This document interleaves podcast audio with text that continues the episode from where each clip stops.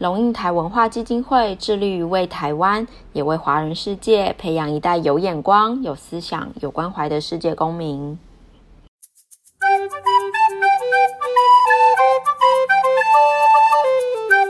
Hello，大家好，欢迎回到龙门小厅，我是主持人狄元。大家还喜欢昨天的节目吗？关于寒战这个主题，我们总共会分成四集来谈，每天都会有新的更新，让大家天天都可以 follow，不用等。那想请大家帮一个忙，就是在 Podcast 的地方记得帮我们按下订阅，评价五颗星，同时分享给你身边喜欢这类型议题的朋友。如果你有任何的问题，都欢迎留言给我们。或者是你可以到基金会的脸书粉丝专业私讯给我们也行，我们都会收到你的留言的。那话不多说，我们就进入今天的主题吧。上一集长城老师简单的分析了一下战争的过程，像是战争大概在一九五二年就大致底定，退回了北纬三十八度线，但是停战协议却拖了一年半，一直到了一九五三年才签订，这是为什么呢？其实主要就是因为战俘的议题。或者我们可以更进一步的来说，是因为美军自愿遣返的战俘政策，导致了停战协议被战俘所劫持。这一集长城老师会更进一步的分析，为什么他认为韩战是一场被挟持的战争呢？我们也会从韩国近代历史的角度去分析韩战背后错综复杂的国际关系角力。嗯，同时我们也会来聊聊有关韩战的秘辛，像是你知道曾经有一个大韩民国临时政府流亡到重庆吗？这些秘辛都会一一为你解答，所以，嗯，我们就继续一起听下去吧。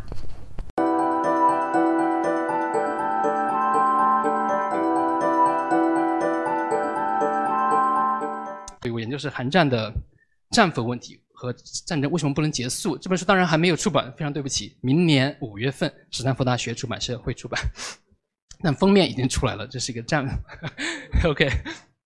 好，他的书名是《被劫持战争》，被什么劫持呢？我想有三点可以。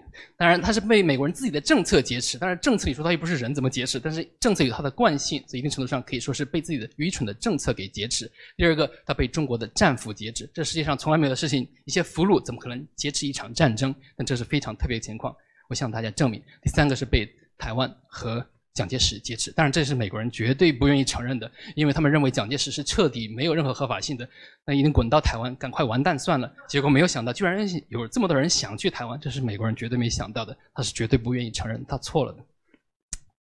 好，我们讲一下，但是作为一个历史老师，我总是讲历史，一讲就讲得很远，有时候我们从汉朝开始讲，但今天不行。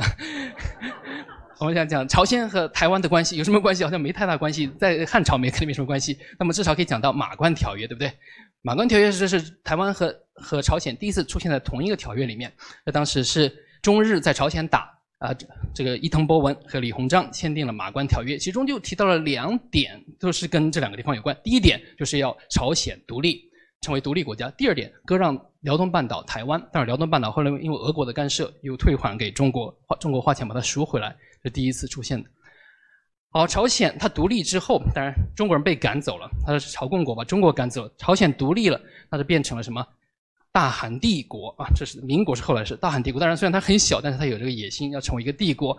所以它在朝鲜，今天咱们去首尔会看见这个独立门，但是从谁那儿独立呢？从中国人那里独立。哎，嗯，就是它本来叫什么门呢？叫迎恩门，对吧？就像迎天朝的恩。所以现在这传统的现在推掉，像它要西化或者。他也向向日本学习，哎，脱亚入欧的感觉，但是没有成功。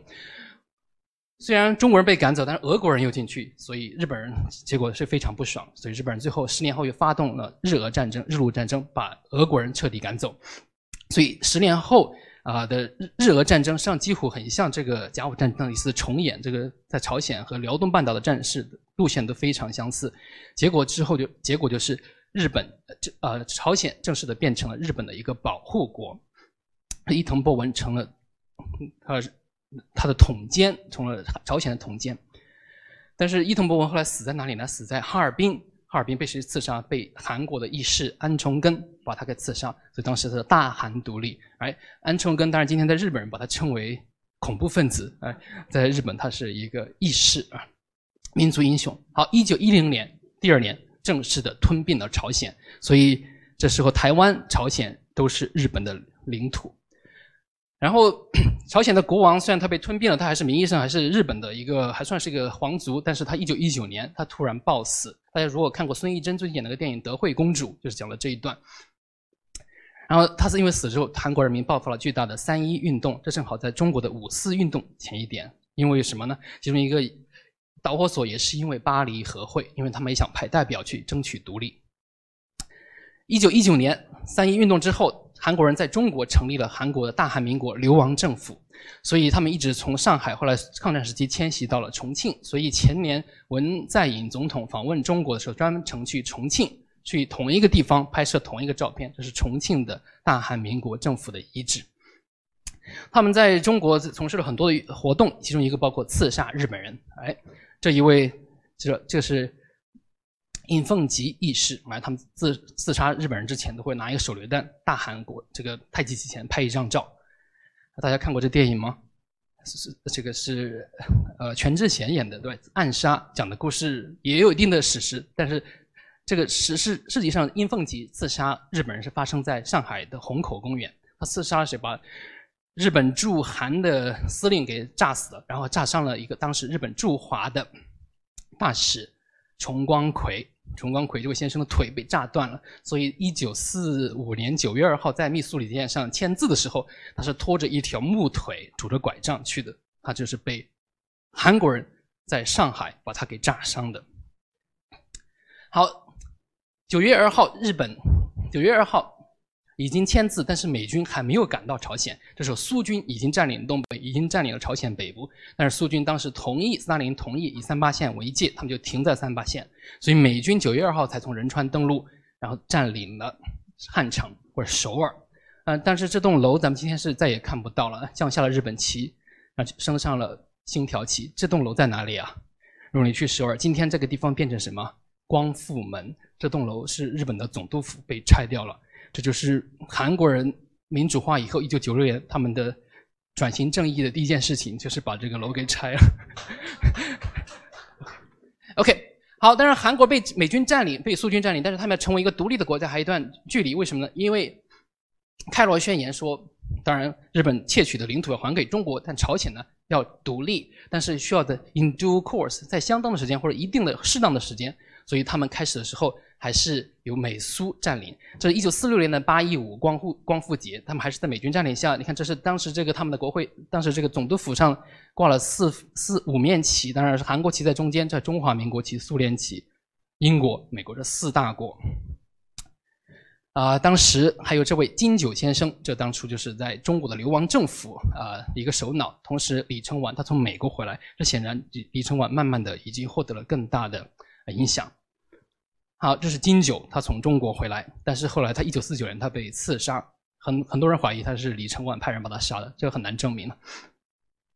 好，他们当时朝鲜人在中国有各派的运动，比如说这是义勇军，这是国民党下面的，后来还义勇队，还有光复军，然后在八路军下面也有朝鲜人，后来就成了所谓的延安派，然后还有在苏联军队里面的朝鲜人，比如说金日成，哎，金日成。年轻时候非常帅的，不像他后来长得很肥。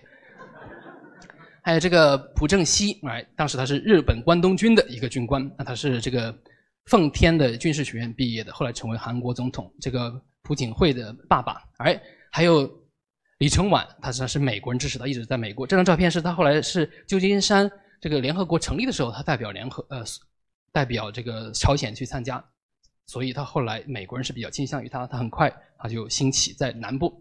在北部，苏联人是支持的金日成。怎么看？金日成当时很年轻，但是非常有趣。当时他们的国旗一面是共产党的旗，一面是这个还是这个太极旗。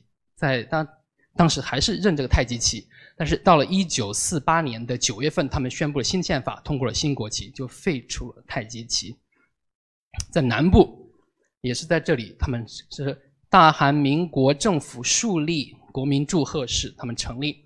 然后这三位军人非常重要，麦克阿瑟是盟军驻日本啊，这这个东亚的总司令，啊，这位是 Hodge 是他们驻韩美军司令。当然，金日成很想统一祖国，这个李承晚也想。